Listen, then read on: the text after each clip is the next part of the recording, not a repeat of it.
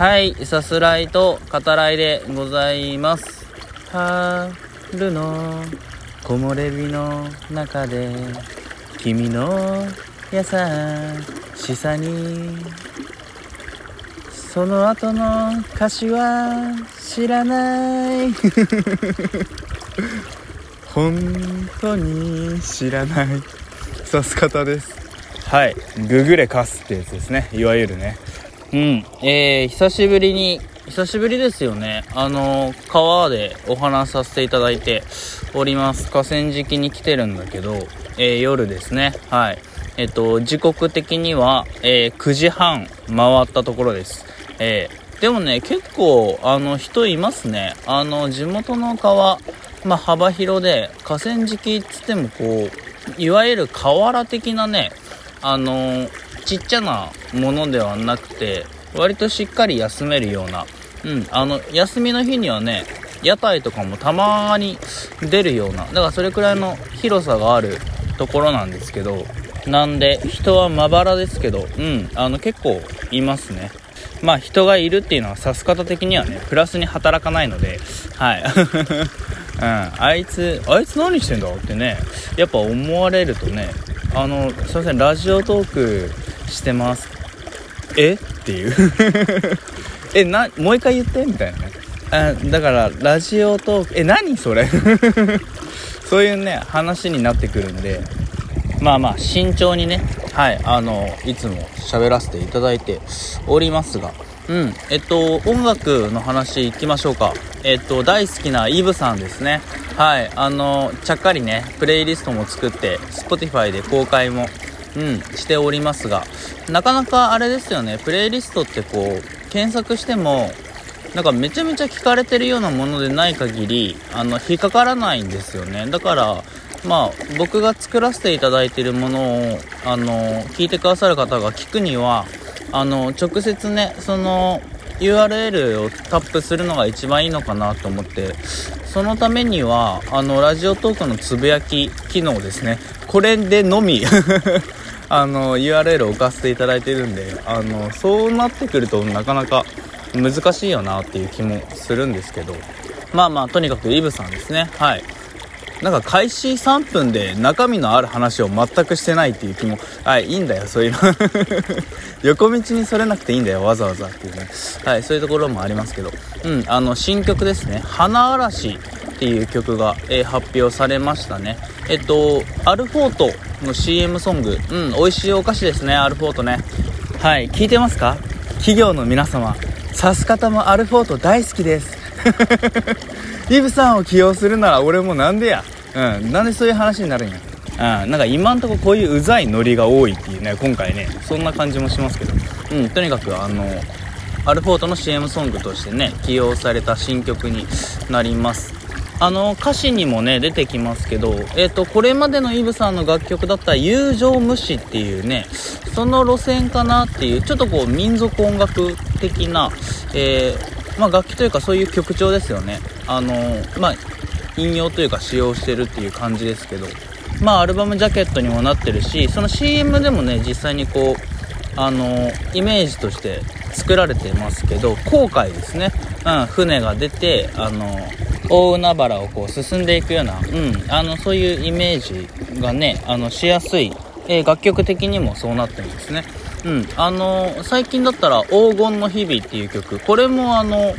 後悔をね、連想する。これまあ、以前の指す方でもお話ししてますけど、なんかその手の、うん、あの、曲っていうのが最近作られること多いなっていう気がしますね。あの、イブさんってワンピースお好きじゃないですか。なんか、そっからもね、着想を得てんのかなっていう気も、あの、個人的にはしたりね、えー、しますが、うん、あの、とにかく歌詞が前向きになりましたよね。最近の曲ね。あの、ドラマ剣とか、えー、初期のね、頃の、あの、リブさんの曲って、まあ、内省的ゆえの暗さっていうのがね、やっぱあるはあったけど、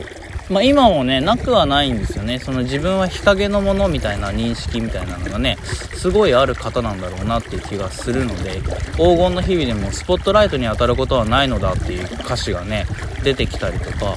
なんかこう自分が主役になることはないみたいな、うん、そういうこう、思いっていうんですかねあの反映されてることが多かったりはしますけどそれでもやっぱり前向きにうん。すごくこう進もうっていうねあの曲が最近結構続いてたりするんでキャリアから来る心境の変化みたいなのがねやっぱあるのかななんて気がしますね。はいイブさんの、えー、新曲改めてですが「花嵐」ですね。うんあのご一聴くださいませませというところで。うんあのー、まあ、夜話してるっていうのもありますけどあの最近だいぶ涼しくなりましたね。うんなんかもう半袖着てたらさ寒いぐらいの感じになってません？僕その夏過ぎてから初めて今ですねあの長袖を着させてもらってます。パーカーを羽織ってうんあのお話しさせてもらってるんですけどいよいよね暑さのピークも過ぎて過ごしやすくなってきたなと思うしこうちょっとねやっぱ寒さっていうのを感じると人肌恋しいみたいなねそういうところもうんあったりはしますけどねはいバイトというかまあ映画ですけどあのー、沈黙の艦隊っていう大沢たかおさんが主演のね、映画が始まりましたね。人気原作がね、元になってて、で、あの、びっくりしたというか面白いなと思ったのは、プロデュースに大沢さんね、入られてるってことで、あの、日本の映画でも、その、俳優さんがね、プロデュース入って、あの、積極的に作るっていう、そういうものが出てきたんだなっていう感じがして、あの、それ自体は割とね、いいことなんじゃないかなっていう気が、うん、しますね。あの、お客さんよく入られてて、僕のバイト先でも、うん、あの、ヒットね、あの、してるというか、えー、しそうな勢いがあるんで、うん、まあ日本映画がやっぱヒットするっていうのはやっぱ明るい話ではあるのかなっていう気がしますからね。うん、何より何よりっていうのとあとね「ビバン。はい。この前やってた日曜劇場ですよね。これをあの親が見始めて録画してたやつを。で僕もチラチラ見てるんですけどあのどうなんすかね。あれさ演出結構チープじゃないですか。セリフも結構説明的だし、なんかこう畳みかけてくるじゃん。説明を、説明で。あの、そういう、あの演出ね、どうなんだろうなっていうのは結構気になって、僕はその気になる部分の方が強くあったかなっていう気がしますね。あとやっぱ圧倒的にルックですね。これはもう、あの、残り時間食っちゃうぐらいの勢いですけど、あの、やっぱさ、日本のドラマや映画っていうのは、ちゃんとルックを考えた方がいいと、やっぱ思いますね。やっぱ、つまんない映画ね、多いなっていう気がします。どうしても。あの、今回お話しさせていただく、ね、ウエス・アンダーソンの、あの、映画と比較しちゃうとさ、どうしてもそれはもう、あの、もろ出てきますよね。やっぱ、絵的に楽しませようっていうのは本当に大事なんだなっていうことを、うん、ビバン見て僕は痛感しましたね。なんか豪華キャストが出てるって言うけど、あの今の日本のドラマの限界みたいなものを強く感じてしまったなということで時間がないので、えー、お話ししていきます、えー、本当に時間がないね。はい。ヘンリー・シュガーのワンダフルな物語です。あらすじ概要を引用させていただきます。チャーリーとチョコレート工場で知られるイギリスの児童文学作家ロアルド・ダールの著作「記載ヘンリー・シュガーの物語」をウエス・アンダーソン監督が映画化した短編。大金持ちで働いたことがなく掛け事が大好きな男ヘンリー・シュガー。ある時目を使わずに物を見ることができるという動詞の存在を知った彼はその力をギャンブルでイカサマをするために利用しようとするが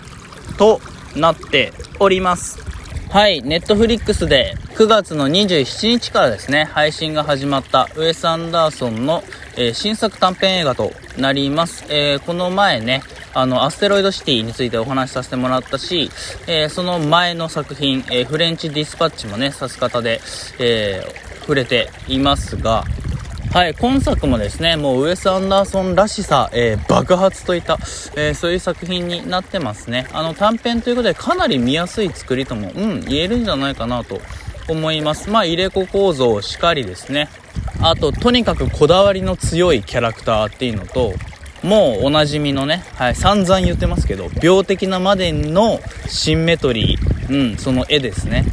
あとまあ、ダージリン急行とかもありましたけど、その東洋の神秘みたいな、あの、神秘思想みたいなものが結構ウェス・アンダーソン好きですよね。あの、今回のヘンリー・シュガーでもね、その辺出てたかなっていう気が、えー、しますけど。はい。さらに言えばね、まあ演劇的なタッチですね。うん、あのカメラ目線をガンガンしまくる、えー、登場人物であったり、えー、普通にね、あの、まあ、お芝居というか、え